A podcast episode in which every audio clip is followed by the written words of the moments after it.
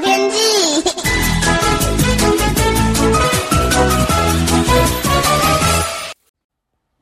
各位听众朋友好，我是彭启明。过去这三天呢，台湾的环境风场是显著的偏东北风。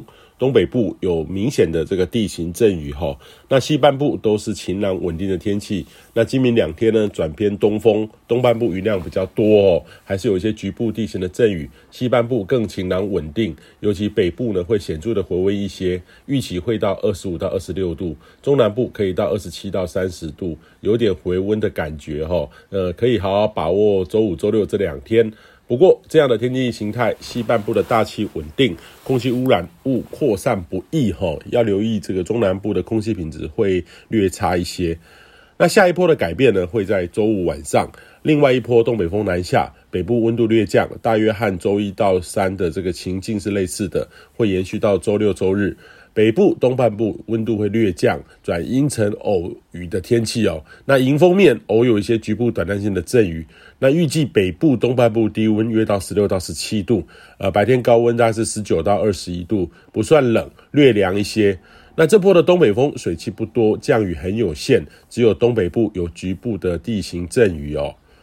那下周一东北风减弱，再度转为偏东风。北部东半部也会回温，那中南部这一波的变化幅度是比较少的，感受差异不大，还是要注意空气品质会可能会转差哦。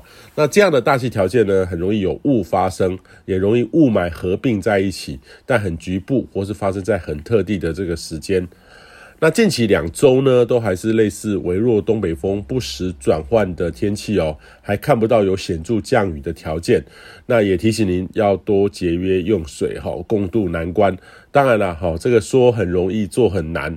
用水量大的企业呢，本来就是营运成本，呃，能够回收再利用，多使用几次来降低成本，也是环境保护的作为啦哈。那未来呢，在这种气候变迁下，其实这类的干旱只会更频繁的发生。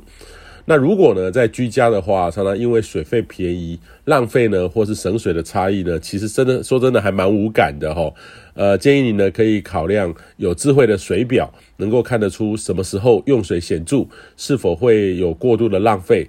这个跟智慧电表是一样的，或是跟您的智慧手表记录一下。当生活上可以被量测得到的话，自然而然可以有节约的动机，还有它的可能性。以上气象由天气风险彭启明提供。